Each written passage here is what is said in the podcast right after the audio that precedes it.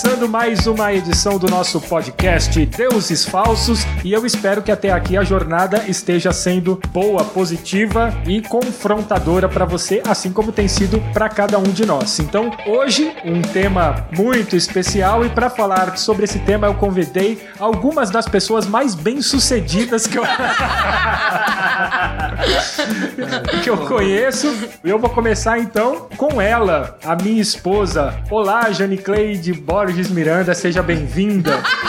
Acabou todo o sucesso do Meu Deus do céu. Acho que muita gente nem sabe meu nome verdadeiro e você me expõe desse jeito. Eu acho que eu vou receber uh, uma proposta de propina pra cortar. Com certeza. Vai aparecer um Cleide, aí você não vai saber quem. Mas focando no capítulo, né? Vamos aprender o que Deus espera de nós como cristãos. Um pastor de ministério de sucesso também. Uma risada de sucesso. Sucesso pra caramba. Só pela graça. Aí, tudo bem, Jadson? Desesperado como sempre. E ela que está treinando aqui há mais de 45 minutos, porque ela vai falar agora com uma voz para você identificá-la. Solte o meme, Cristina. Sucesso!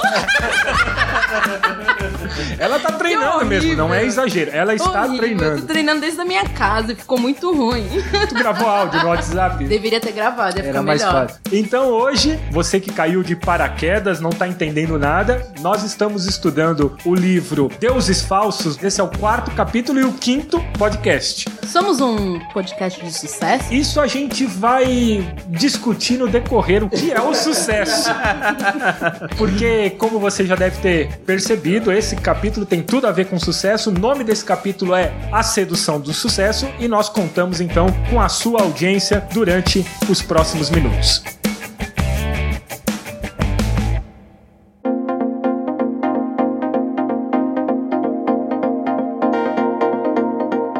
Sucesso se relaciona com vários dos deuses falsos que a gente já estudou até aqui. Com o sucesso, o sexo se torna mais fácil, o dinheiro vem a reboque, ou a falta de sucesso afasta tudo isso. Enfim, tem uma relação muito próxima do- dos outros deuses falsos com o sucesso. Jadson, por que receber aplausos e conquistar um status é algo tão sedutor para o ser humano? Na verdade, na Bíblia, a gente vai ver uma das ruínas do, do homem é o orgulho. Quando eu olho para Satanás, você vai ver que quando ele, como principal dos anjos, o querubim, é interessante como essa arrogância tomou seu coração e o precipitou à queda, né? Então isso vem de longa data. Quando a gente assume um lugar de posição, quando a gente começa a ter vitórias na vida, e não tem problema de você alcançar vitórias, alcançar bom êxito naquilo que você está fazendo. O ruim, muitas vezes, é a gente não sabe lidar com as consequências desse resultado, que podem seduzir o nosso coração nos impondo, nos, nos mostrando uma realidade que não é tão realidade assim. E qual é essa realidade que eu estou falando? De você ser é, mais que alguém, se colocar acima de alguém, porque você faz bem uma coisa. E eu acho que aí começa a nossa ruína. E o sucesso acaba vindo então como aquele carinho gostoso no nosso orgulho, né? Aquele afago no nosso ego que muitas vezes pode nos levar à ruína, porque o orgulho nos leva sim à ruína. E o capítulo abre com declarações de famosos a respeito do sucesso. Tem uma frase da Madonna, por exemplo, que diz o seguinte: Embora tenha me tornado alguém, ainda preciso provar que sou alguém. Minha luta nunca terminou e provavelmente jamais terminará. A busca pelo sucesso é uma busca desenfreada que pode gerar crises de identidade, Cleide. Concordo plenamente. É, eu achei interessante o- os testemunhos né, dos famosos, porque a gente sempre fica pensando, né? Ah, se eu tivesse tudo, se eu tivesse dinheiro, fama, tudo daria bem, né? E aí você vê o relato dele e você pensa, nossa, não é assim, né? Na verdade, nós temos um propósito e ele tá em Deus. E a partir do momento que a gente muda, a gente não encontra satisfação, né? E é interessante porque a gente ouve e fala assim: ah, de repente a Madonna tá falando sobre o peso de ser alguém. Só que a gente até já comentou sobre isso num outro podcast que a gente gravou sobre o propósito da vida. Eu sempre lembro dos meus tempos de escola, aquelas perguntas de professores que queriam instigar os alunos, falava assim: por que, que vocês estão estudando? Quantas vezes eu ouvi, eu estudo porque eu quero ser alguém. Parece que essa questão da identidade, Jadson, é muito forte na, na nossa, sei lá, na nossa sociedade ou na nossa humanidade como um todo. A busca por ser alguém no contexto cristão significa que a gente está um pouco distante da nossa identidade, quem nós somos em Cristo, né? Na minha época, uma pessoa que alcançava êxito naquilo que estava falando, geralmente eram aqueles que apareciam bem na televisão. Então você via os atores. Eu lembro da revista Caras, né, que a gente nunca teve, mas você via as fotos na banca do pessoal postando as suas casas. O pessoal queria saber como é que eles viviam essas pessoas na sua intimidade, porque elas alcançaram sucesso através da fama. Então você olhava para aquela revista Caras, você via só coisa linda, bem sucedida, né? Você via e isso instigava toda a população. Você via de vez em quando algum empresário bem sucedido dando entrevista. E você fala assim, não só dando entrevista, mas dando entrevista na casa dele, com os carros dele, né? Para uma realidade mais pobre como a minha, como a gente não olhava nem para empresário nem para artista, a gente olhava para jogador de futebol. Você olhava para os jogadores de futebol, você queria ver e ainda a galera gostaria Tava, de mas ver. é um sucesso mais acessível, né? É, que mais você fala assim, cara, poxa, através do futebol eu vou jogar bola porque eu quero ser que nem o Neymar. Quero ter a vida É, no que teu ele tempo tem. não era o Neymar, né? O glamour, né? É, é, Era o Romário, o Romário. Sou quase Romário. contemporâneo assim do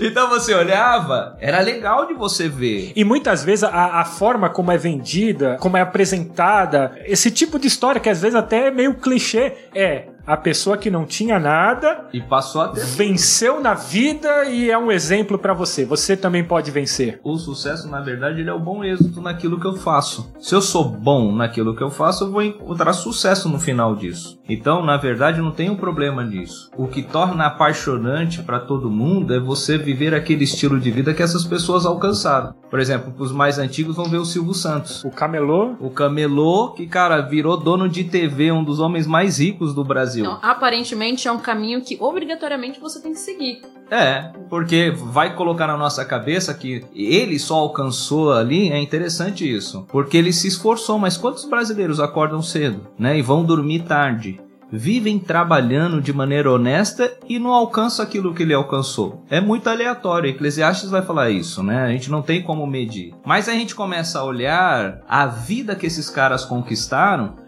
e ela começa a ser o chamariz para nós. Então a gente não sabe o preço que eles pagaram, o que que eles tiveram que enfrentar. Alguns tiveram até que se vender para poder chegar o que negociaram, chegaram. né? O que negociaram para poder chegar. Eu vou pegar a molecadinha, né? Aí o pessoal cantor de rap, né? Começa na favela, mas não termina na favela. Aquela música legal, daqui a pouco qual o glamour que mostra? O cara numa casa A, a ostentação. chiquérrima, O final, um carro, mulheres, várias mulheres. várias mulheres, ouro, e você fala assim, Tanto que vira um estilo. É, o É. funk ostentação. Não. é isso aí. Ostentação. E aí você vai ver molecadinha, meu, que andava com você. Daqui a pouco você vê ele, o que eles estão vivendo, andando de avião, de carro tal. E a gente não vê o- os bastidores, Não, né? e tem gente ainda que ganha dinheiro em cima disso, vendendo esse sucesso, né? Tem uma fórmula, um passo a passo, cinco passos para você chegar ao sucesso, né? E aí tem uma fórmula mágica que você vai seguir, você vai chegar ao, ao final, que é o sucesso. E se você não chegar lá com a pessoa. E a frase que é usada muitas vezes é muito simbólica, né? A favela venceu.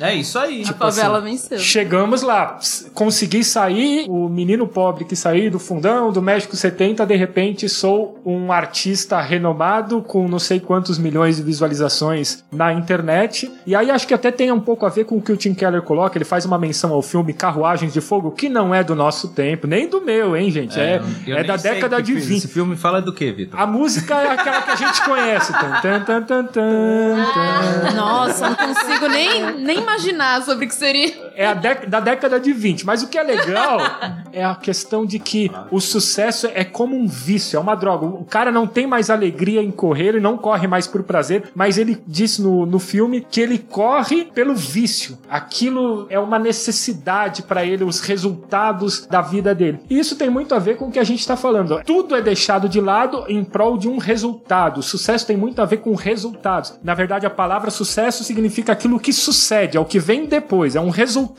E hoje a gente vive na era do quê? Dos resultados virtuais nas redes sociais. Não tem como fugir de sucesso sem falar de curtidas, compartilhamentos, seguidores. Então, quando a gente fala de sucesso, não estamos falando só talvez de Madonna, como é citado aqui, do funkeiro, do jogador. A gente está falando da pessoa que posta uma fotinho e espera que aquilo lá tenha centenas de curtidas. É o termômetro atual do sucesso, né? Antigamente era sair na caras, que nem o Jadson falou, ou o cara cantar, sei lá, no ratinho. Eu tô com ratinho hoje na cabeça. Mas o termômetro do sucesso de hoje é muito mais fácil você acompanhar, né? Porque tá na palma da sua mão.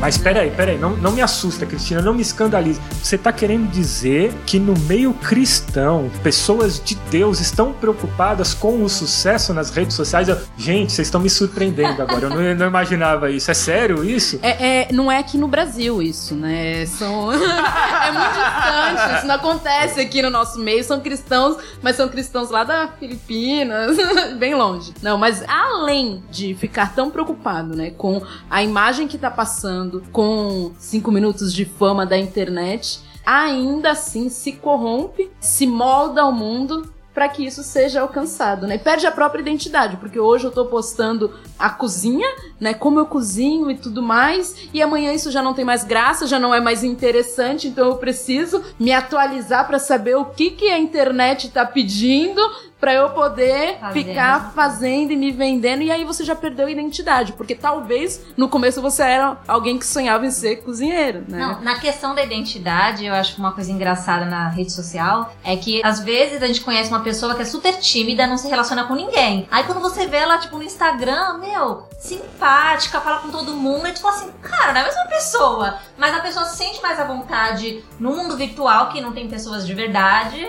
do que se relacionar mesmo com outra pessoa, desenvolver relacionamento, amar, aprender a pedir perdão e tudo mais. É, é uma, uma pirâmide de Maslow atualizado, É, né? é uma quando quer chegar lá no pontinho da pirâmide e quando chegar lá no pontinho da pirâmide se constrói uma nova pirâmide que agora é você estar no topo lá na- das redes sociais, você está entre os mais vistos da semana e além de tudo, pra você estar famosinho nas redes sociais, você tem que estar por dentro do que tá acontecendo nas redes sociais. Tem que né? Então você já todo perdeu dia alguma coisa Exatamente. Você já perdeu o seu tempo É. se atualizando. E o pior, né? Vocês têm que, você tem que estar de acordo com a maioria, né? E, e, tiver a- e contra- tem que ter uma opinião sobre tudo. Sobre tudo, é isso. Aconteceu alguma coisa lá no Japão, do outro lado do mundo, se você quer o sucesso nas redes sociais, você tem que fazer uma publicação Uma pro- apoiando. o- Produção de conteúdo.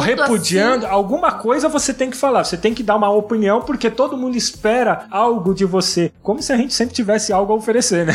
ou, ou você acha que as pessoas esperam, né? Porque ah, é uma identidade distorcida criada até mesmo na sua Não. cabeça, né? Então a pergunta que eu faço é: qual é o preço do sucesso? Nossa, que pergunta difícil. O que, que a gente coloca na mesa quando é- nós somos pessoas que vivemos em busca de sucesso? Já que esse capítulo fala sobre o Deus falso do sucesso, o que, que a gente coloca na mesa e fala assim: ó, isso está em jogo a partir de agora porque eu estou vivendo em busca do sucesso? Eu acho que são os valores. Os valores vão se adaptando aos valores Nova da realidade, maioria. Então, por exemplo, eu hoje que sou contra o aborto, e tô vendo uma bandeira sendo levantada a favor do aborto e na Argentina foi liberado e todo mundo tá dizendo meu corpo, minhas regras. Então a minha hashtag hoje é uma hashtag, Hashtag de sucesso, meu corpo, minhas, regras. Exatamente. Quando eu olho a Caras, é como se a gente tivesse popularizado a Caras. A Caras selecionava quem tinha sucesso e demonstrava a vida daqueles que ela escolhia, que eram pessoas que eram aceitas inclusive no Brasil todo em diversos segmentos.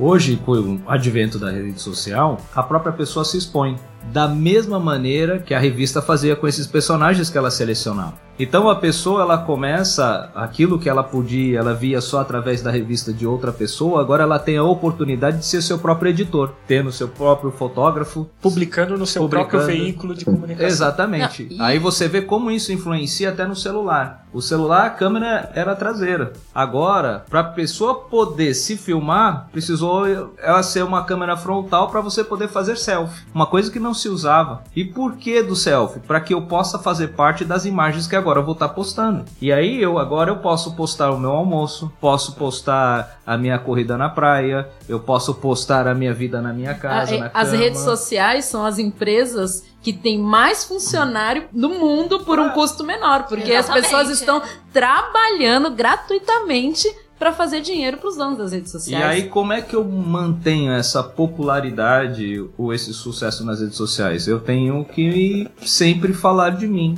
Ou mostrar alguma coisa do meu cotidiano, do meu dia a dia. não é qualquer coisa, é o que Mesmo ver. que eu tenha que fabricar. Porque quando tu vê a entrevista, né, de personalidades famosas, você vai ver que eles vão colocar as melhores partes. O dia de choro não aparece, o dia de problema não aparece. E hoje nas redes sociais é a mesma coisa. Então a pessoa vai mostrar o quanto ela é feliz, o restaurante que ela tá vivendo, o culto que ela tá assistindo, se a igreja tem renome ou não, se ela tá tocando. É interessante, é, é- é legal ver o pessoal se filmando, né? Mesmo no louvor, ou pregando e se filmando, né? Pra A- poder a expor devocional. a devocional. Aí você começa a expor a sua vida. Então, pra mim, é uma caras popularizada, só que agora na mão do povo. O Jadson tocou no ponto, eu acho que vale a pena a gente dar uma ampliada. Porque às vezes a gente fica falando de sucesso, sucesso dá, dá a impressão que eu tô falando da, da influencer ou da pessoa que trabalha com vendas. Não, mas eu quero trazer para o nosso contexto cristão. Dentro da igreja é possível a gente viver em busca de uma fama e um sucesso interno. Não é uma exclusividade de quem tá fora da igreja ou de quem trabalha nas mídias sociais ou de quem usa bastante as ferramentas sociais. Dentro da igreja, os nossos ministérios, os nossos dons, tudo isso, se a gente não tomar cuidado, as nossas motivações, tudo isso podem estar nos conduzindo ou nos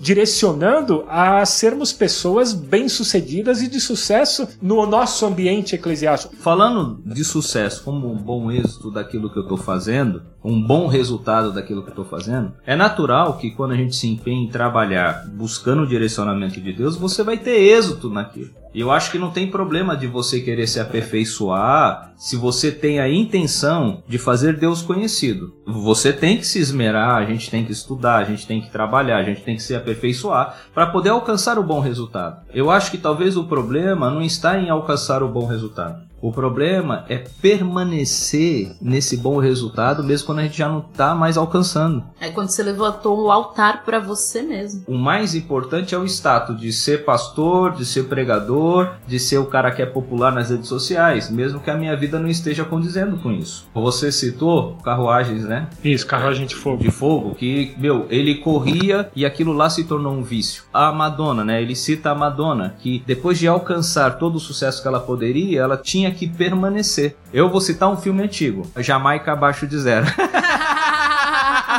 Muito bom, por Eu sinal. queria assistir com as crianças há um tempão, não acho. filme, filme novo, recente.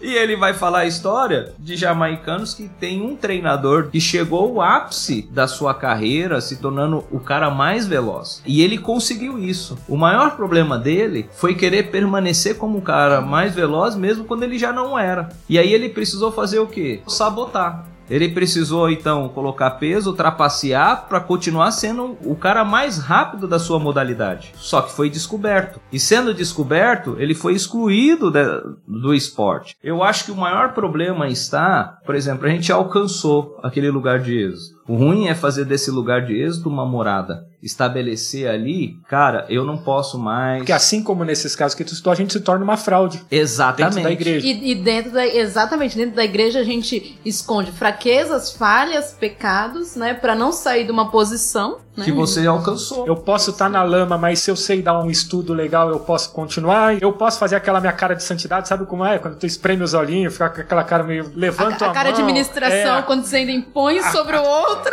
eu tô fazendo pros outros, eu não tô mais fazendo, eu já perdi o propósito de fazer pra Deus. Fora a competição. que Exatamente. existe dentro da igreja, né? E aí, pra mim, eu penso assim, nessa área, ela é totalmente destrutiva, porque é você permanecer num lugar que você já perdeu, né? E aí você mostra que, na verdade, você não valorizou o caminho para percorrido para chegar até lá. O que você valorizou foi o resultado daquilo que você fez. E aí você ama mais o resultado daquilo que você fez do que aquele que te ajudou no caminho. E no final ele deveria ser glorificado. Isso é muito fácil. É eu poder, por exemplo, pregar no domingo e chegar em casa, correr para as redes sociais e ver quantos curtiram, quantos seguiram. Pregar sem estudar, porque você é tão bom. E com o passar depende do de tempo, Deus. O, É, começa o meu nisso, tempo, né? porque eu já tô garantido, eu já tô lá há muito tempo, então o que, que eu vou fazer? Ah, cara, eu não vou estudar tanto, mas eu sei que eu já alcancei, então eu não preciso já estudar como eu estudava no início, porque eu já alcancei, entre aspas, um lugar. O problema maior é estar nesse lugar. Por isso que a sedução do sucesso, ela não está em só você alcançar o êxito. Mas você, todo final de corrida, tem uma premiação, né? Tem uma homenagem, tem o- os louros, né? A galera ovacionando você, falando, sabe? Essa maneira de chegar no final é o que a gente não quer mais perder. E eu acho que aqui é o que a Madonna fala, que ela vai ter que, meu, se achar um nada para alcançar sendo ser ovacionada de novo. Então vai se reinventando para permanecer no lugar que já alcançou. É uma vida de escravidão, inclusive. É, exatamente esse é o termo que eu usei. É uma escravidão e você se torna sombra daquilo que você realmente é. Você não tem mais a identidade, que é o que a gente estava falando.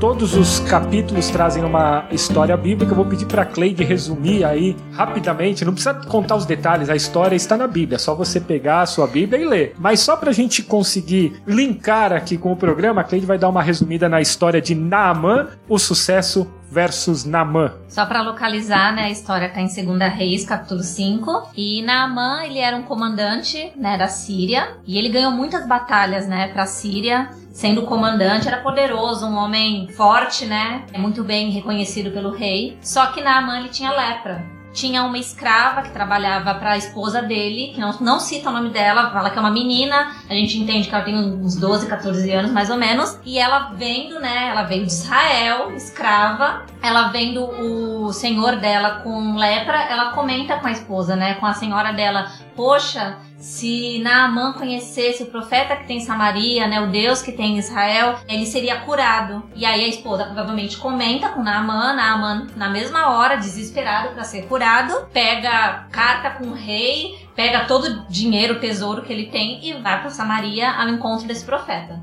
Ele vai falar com o rei. Quando ele chega, o rei fala: Eu não posso curar, não posso dar vida, não posso tirar a vida, eu não posso fazer isso por você. E aí ele fica meio perdido, só que o profeta Eliseu, né, fica sabendo da história e fala: Manda Naaman vir falar comigo aqui na minha casa. E aí, quando Naaman chega na casa de Eliseu, Eliseu envia um servo e fala, né, ó, fala pra Naamã dar sete mergulhos no Rio Jordão, que ele vai ser curado. E Naamã fica muito bravo. Primeiro porque Eliseu nem foi receber ele, não foi falar com ele.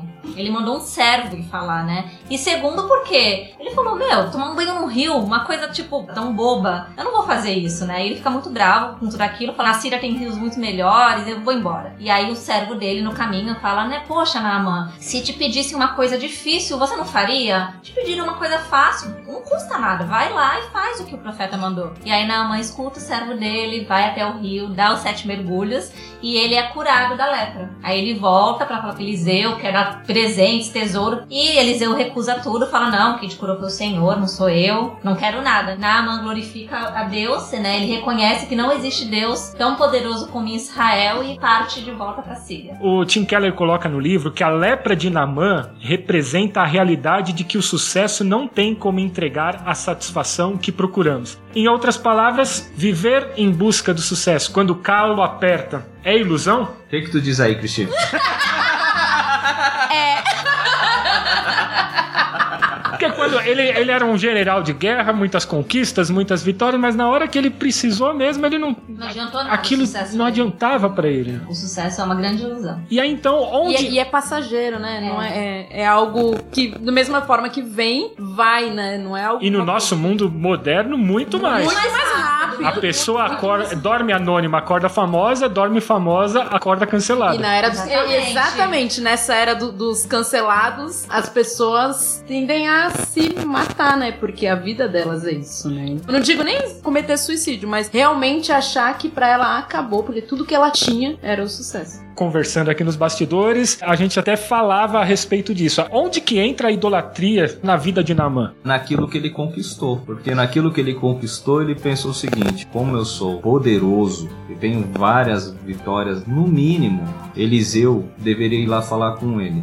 Eliseu deveria ter dado uma tarefa difícil para que ele Desafiadora, para que ele pudesse ir lá e conquistar. Ele tá botando O ego, né? Deu ego. Di- digna dele. é de quem eu sou. Porque eu sou desse jeito, eu posso conquistar qualquer desafio que esse cara mandar e eu vou lá fazer, eu vou. E aí quando fala assim, não, você não vai precisar de nada seu. Algo ridículo. Você vai precisar tomar É. banho num rio que pra ele era um rio imundo. Vai lá, dá sete pulinhos. Pula sete ondas. vergonhoso, né? Pra ele era uma então ele é instruído. E aí Tim Keller fala isso. Por uma escrava que fala que o Deus dela pode curar, que tem um profeta que pode usar. O Deus da escrava. Da Né? da escrava. escrava. Não foi recebido pelo profeta. Da escrava mulher, menina. É isso aí. Isso é muito forte. Aí ele chega lá, o rei, que é o cara que deveria ser o símbolo de poder e de sucesso, não pode atendê-lo. Fala assim: Meu, você tá querendo arrumar confusão. Como é que eu vou curar você? Uma doença que não tinha cura na sua época. E aí Eliseu, sabendo disso, manda aí e o próprio profeta não atende ele. Quem vai é o seu Servo. discípulo, o seu servo. Quer dizer, aquele que ele esperava que poderia ser o rei para poder resolver, não resolve. Ele pensou que era o profeta que ia lidar com ele, também não. Ele só tá tratando com servos. Eu vim pra ser humilhado. Eu imagino que ele deve ter pensado, poxa, será que eles não sabem quem eu sou? É isso mesmo. Talvez até já tivesse planejando no caminho assim, eu vou mandar invadir aqui. Eu Acabou vou, vai acabar com esse. E chega lá, Eliseu não dá nem importância. Manda o servo. O servo fala assim: olha, inclusive tudo que você trouxe aí, Eliseu já falou que não quer. Então tudo que você conquistou, que você trouxe de tesouro, não serve. Na verdade é graça mesmo. Você vai lá, vai tomar banho no rio sujo, o rio Jordão. E é só isso que você precisa fazer. Ele fica indignado e fala assim: eu vou embora. Só que quem convence ele são seus servos. Tirou qualquer tipo de mérito dele. Zero. Novamente. Aí os servos vão falar com ele e ele ouve. E aí ele fala assim: Ah, então tá bom, vai. Meio que contrariado. E pula uma vez, duas, aí as coisas começam a melhorar. Ele Fico começa imaginando a alegria dele no primeiro pulinho. Ei, Ê, ei, Ei. Olha, pra ver se. É, eu vi, eu vi, né? Eu vi. Eu vi. Tão felizes aí. Ai. E, e eu fiquei imaginando um relato que ele vai dar pra esposa. Eu fiquei imaginando ele chegando, olha, hoje eu conquistei o reino tal. Eu trouxe, nós acabamos com um exército de tantos homens. Tomos desse povo. Ó Venha que- dar um beijo no tal, general de guerra. tal. Aí agora eu tô imaginando ele chegando curado e a esposa falando: O que você fez, marido? e o que te custou? Nada. Você falou com. Um banho no canal do Catarina. Olha, o Rodrigo já tomou banho. já saiu curado, por isso que a pele dele brilha. Ai, caramba. Meu, tu imagina, que história ele vai contar? Vai chegar pra ela e falar assim: olha, o cara nem me atendeu. Quem me atendeu foi um servo e ele deu uma tarefa assim que eu achei. Não foi uma tarefa, ele um pedido. Pulei sete vezes lá no rio e fiquei curada. Ela fala, mas só isso? É, só isso. Porque o poder não está nas suas ações, está naquele que está querendo te curar, que é Deus. E isso é muito forte. Na Bíblia toda, Deus faz essas coisas, né? Né? Pra mostrar, que que não eles- depende de nós. Muitas vezes, quando a gente assume esses lugares de poder, a gente quer se manter no status e a gente, para coisas pequenas, a gente não quer mais fazer, porque a gente não se acha digno mais. E se vem alguém com menos instrução, se vem alguém com menos capacidade nos pedir algo ou nos dar alguma orientação, a gente já não para para ouvir porque o nosso coração já se corrompeu. A gente agora, a gente quer os louros. Eu sou bom demais Eu isso. sou bom. E aí, então, por isso que eu não vou estudar tanto pra poder falar, por isso que eu não vou fazer tantas coisas como os outros que estão começando estão fazendo. Eu não vou me dedicar, porque agora, na verdade, eu já alcancei. Eu quero viver dos resultados que eu alcancei. E eu acho que essa é a grande ruína, né?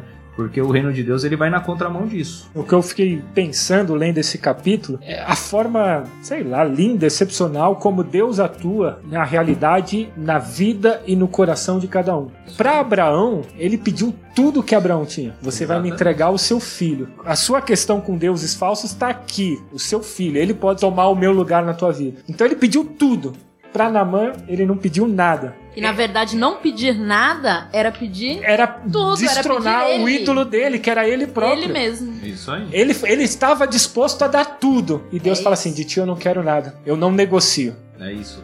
Cara, então é, é a forma como Deus trata com cada um é, é uma forma linda. Agora, acho que vale a gente então pontuar. Deus não negocia com a gente, é isso? A gente não tem nada que a gente possa fazer para barganhar algo de Deus na nossa vida. O Tim Keller coloca até no livro dizendo que Naaman estava acostumado a lidar com deuses comprados. Que ele ia lá, oferecia. Quem tinha poder? Os ricos. Então quem chegava até os deuses eram os ricos. Os pobres não tinham como chegar. E aí ele fala que ele tentou fazer dessa forma, oferecer. Só que é lindo ver que Deus vai se revelando e mostrando: ó, comigo, é como o Jackson disse, é pela graça.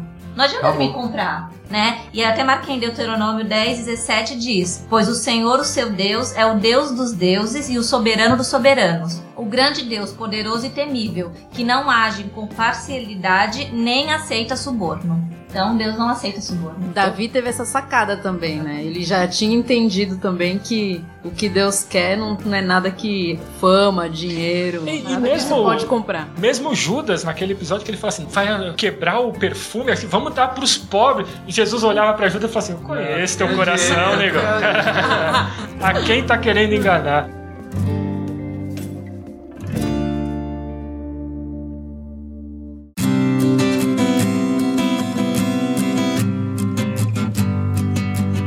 E aí, do outro lado, tem uma personagem que a Bíblia sequer fala o nome dela, que é essa menina. E essa menina a gente precisa falar a respeito dela. Ah, ela é uma fofa.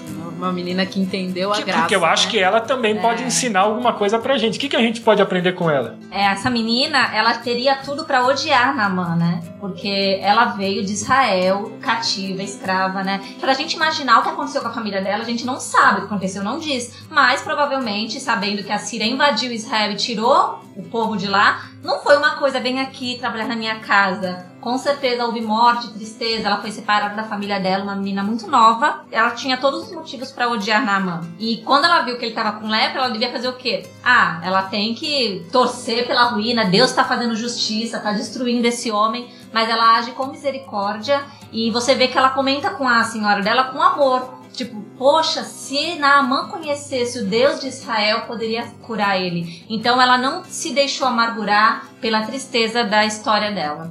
Não tem como a gente não remeter ao maior exemplo de sucesso. Faz aí, Cristina. Sucesso! Vou virar meme. que o livro traz né, o exemplo perfeito que é Jesus, o próprio Deus que se esvaziou de toda a sua glória, fez-se homem. Se nós estamos aqui hoje gravando um podcast, com certeza é porque ele se humilhou para que nós tivéssemos vida. Né? Aprendendo com esse mestre, com esse exemplo perfeito, o que nós podemos fazer para nos esvaziar de nós mesmos e de toda tentação de sucesso, aprendendo com o mestre para nos conectarmos ao mestre. Eu vou recorrer à ceia, a última ceia de Jesus. Jesus está falando que ele vai partir e tal, eles não estão entendendo muito. Mas tem um momento que os discípulos começam a brigar. Começam a ver quem vai ficar ao lado de Jesus. Por quê? Ele estava no auge da sua popularidade. Quando ele entra em Jerusalém, a galera tá ovacionando, falando: olha, agora sim, nós vamos tomar o poder. Agora ele já tá indo para Jerusalém para assumir o seu destino, se tornar rei da nossa nação e colocar ela como o reino mais importante dessa terra. E Jesus entra no jumento, né? No jumentinho. O certo seria um cavalo lindo, de guerra, né? Imponente, mas Jesus entra em um animal simples. E, e ele, na verdade, é o único que realmente poderia vir dessa forma, porque ele era. É o mesmo que nasce numa manjedoura. Imagina, o rei do universo criou todas as coisas através do seu poder, da sua palavra. Agora nasce numa manjedoura em um lugar onde os animais ficavam, os animais domésticos. Então eles defecavam naquele lugar, cara. É algo impressionante. Aí agora lá, né, na ceia, o pessoal tá disputando. Em João vai relatar que naquele momento lá, Jesus pega a toalha, pega a bacia, coloca água e começa a lavar os pés de cada discípulo. Cara, essa função era feita pelo pior servo da casa. Por quê? Porque aquelas ruas eram ruas empoeiradas, onde os animais, inclusive, trafegavam nela e defecavam nela. Então, por isso que era comum você lavar os pés. Eles não comiam como a gente come, com essas mesas bem reclinadas, né? Mas você comia perto do pé do outro. E aí, Jesus, que tem todo o poder, toda a glória, que é o Rei do universo, pega aqueles homens imperfeitos ele se coloca na condição do pior servo que uma casa poderia ter e começa a lavar os pés daqueles discípulos, falando assim: Olha, vocês têm que fazer o mesmo que eu estou fazendo. É algo impressionante para nós, porque alguém que estava no auge da sua popularidade tirou aquilo que era de mais importante, se dobra diante daqueles que ele estava ensinando. Isso nunca aconteceu em Israel e depois a gente não ouve falar disso em outro lugar. Paulo em Filipenses ele fala assim: olha, a gente tem que partir do mesmo sentimento que Jesus teve. Jesus, sendo Deus, não reivindicou ser igual a Deus. E uma das coisas do sucesso que eu acho que mais nos atrapalha é que o fato da gente ter alcançado aquilo com o êxito que a gente faz, a gente se achar no direito de reivindicar quem nós somos por aquilo que nós fazemos. Jesus ele abre mão. E é engraçado que os discípulos até ali estavam disputando quem teria sucesso no reino. No reino. E no final todos eles tiveram sucesso porque morreram por servir. Exatamente. Eles chegaram, mas o sucesso que eles queriam era um sucesso completamente diferente do que o sucesso aos olhos de Deus. Era a morte o sucesso deles, era morrer pela causa, pelo evangelho, por amor a Cristo. É isso mesmo. E aí você olha a molecada hoje, quem tem sucesso sucesso a gente vai encontrar na rede, sendo bem falado ou mal falado. Quem tem sucesso são os chamados grandes influenciadores. A pessoa não tem nem estudo, não tem nada, mas ela é, se coloca apta para falar sobre qualquer coisa. Vive nas redes sociais sustentando um estilo de vida que muitas vezes não é aquilo que a gente sabe que é a realidade. Se tornam escravos dos seguidores. Eu fico olhando quando a pessoa pede assim: Olha, eu vou pintar o cabelo, o que, que vocês acham? Quando a opinião do outro né, é mais importante, importante do, que, do que, exatamente. Aí você começa a se moldar, se né? Por quê? Para você se para você ser bem se avaliado manter. no final. Olha, eu vou pintar de loiro. Aí o pessoal o que legal. vocês acham? Loiro você... ou castanho? É. Aí você imagina, quem tá determinando, decidindo, decidindo sobre o que você vai ser são os outros. Sua audiência. A sua Sua audiência, os seus seguidores. Isso é muito forte, porque se eu sou se eu tenho seguidores, eu sou quem para eles? Eu posso me tornar um ídolo deles. Eu vou viver em função deles para servir o que meus seguidores pedem. Seguidores, é interessante, sempre vão existir, né? Independente de quem esteja na frente. Ah, tem uma pessoa mais melancólica, mais, cara, mais deprê, ela vai contar, ela vai ter pessoas que vão segui-la por ela ser dessa maneira. Tem pessoas mais extrovertidas, opa, cara, nas brincadeiras ela vai te seguir. Tem pessoas mais religiosas, caramba, você vai ter seguidores. Engraçado que é uma visão totalmente distorcida do que a gente aprende, porque o Paulo fala, olha, sejam meus seguidores, dê like, enquanto eu estiver dando like em Cristo, Exatamente. enquanto estiver seguindo a Cristo, né? Então, essa deveria ser a nossa visão. Repost, né? Repost, é, repost, é, boa garota. É, o repost, né? E a Bíblia fala muitas coisas, né, sobre uh, o sucesso, por incrível que pareça, né? Se você quiser ser o primeiro, é. seja servo de todos, né? Seja o último. Sabe qual o cara que mais me quebra, assim? Jesus era o top, né? Não tem como a gente falar mas é João Batista, porque a frase dele é emblemática: que ele cresça e que eu diminua. Eu sou amigo do noivo. E, e Cara, isso perdendo, de, perdendo seguidores para Jesus. Perdendo. Os caras indo lá e falam assim: e aí, quem que a gente fica? Contigo ou com ele? Cara, vai embora. Cara, olha que negócio. Há uma frustração para quem depende do aval dos outros quando as pessoas deixam de te seguir. Até as pregações, elas ficam as... distorcidas, porque tu tá na internet, tu tá pregando a palavra de Deus. Mas daqui a pouco você tem que estar tá pregando de modo que a palavra de Deus não ofenda o pecador, hoje, né? se encaixe. E aí o teu Deus não venha desagradar. Então, aí passou a ser. Quando você faz uma pregação esperando a resposta do auditório, você já perdeu. E isso não é nem lá na, na internet Porque como hoje, na escola, na faculdade. Sabe, essa falta de posicionamento é o que a gente mais precisa e hoje a gente é o mais politicamente correto de se falar, né? Então eu vou ter uma mensagem neutra. E aí eu fico olhando, eu falo assim, cara, pra gente que deveria ter ação como de João, que a nossa vida pudesse representar aquilo que Cristo é, e para que isso seja representado, eu preciso diminuir. Eu preciso diminuir nas redes sociais, eu preciso diminuir no meu dia a dia, para que as pessoas possam ver Jesus em mim. Então você vai vendo que o caminho do sucesso para o cristão é o caminho do anonimato. Para o nosso mundo é o caminho da cruz. Porque vai exigir morte, morte social, morte dos aplausos. E ao mesmo tempo, imagina se eu não tenho essa pressão de ser alguém para atender os meus seguidores, eu sou uma pessoa livre. Mas para que eu possa ser livre, eu preciso morrer para meus seguidores e levá-los a seguir a Jesus. E lembrando que Paulos, Pedros, Luteros e outros grandes eles são a exceção. A história do povo de Deus é formada de anônimos. anônimos. Vez ou outra, por plano eterno, ele pinça alguém que vai ganhar um destaque, uma relevância histórica, mas a história do povo de Deus é feita de anônimos. De anônimos que abriram mão de tudo. É a tiazinha que orou pela sua vida de joelhos, madrugada após madrugada, e que você nunca soube que ela estava orando pela sua vida. É isso. É de anônimos que a história é feita. É aquele que vai te ajudar na recepção, no entrar no ônibus, no culto, no estender a mão, no orar, e que não tá querendo sair na foto. Porque os fariseus faziam isso. Eles utilizavam das suas ações para poderem se promover e alcançar o sucesso. Jesus está falando assim: olha, são sepulcros vazios, não tem nada. Quando é que a gente se torna alguém relevante no reino de Deus? Quando o que eu faço, só faço para agradar o meu Senhor. Por isso que eu não tenho que me preocupar em me promover, é fazer é uma vida de liberdade. Num mundo onde a gente é incentivado a alcançar o sucesso, no cristianismo você vai ser incentivado a viver numa vida de anonimato para que Cristo cresça e reine. É só para finalizar, às vezes Deus nos coloca em posições Sonhos. que ao mundo, ao olhar do mundo é uma posição importante, mas aí a gente, para fugir da idolatria, tem que olhar pro nosso coração, colocar o nosso coração no Senhor, a nossa mente.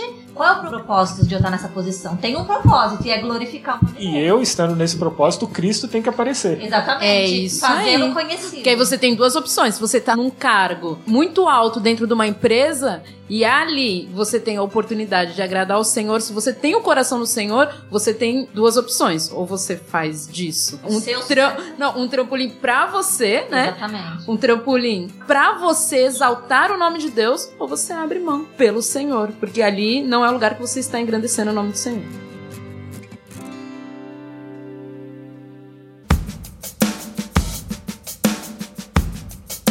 E eu queria dar parabéns para essa equipe porque nós batemos o recorde de tempo. Esse foi disparado o podcast mais demorado. Misericórdia!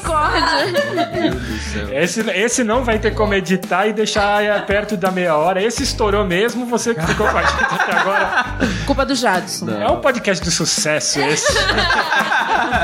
então não vai ter considerações finais, nós já consideramos muitas coisas. Está muito considerado. Se você ainda tem algo mais a falar, não deixe de comparecer no próximo estudo aí de sábado do Aviva Jovem, adolescentes mais cedo, jovens depois. E não deixe de compartilhar, não deixe de anotar. E se você às vezes parou na metade do livro, cara, não, não abandone o livro, não. Mesmo que você esteja atrasado, vai lendo aos poucos, porque eu tenho certeza aí que é o tipo de confronto necessário para cada um de nós. Alguém tem algo mais a tratar? Até tem, mas a gente não quer alcançar esse sucesso todo.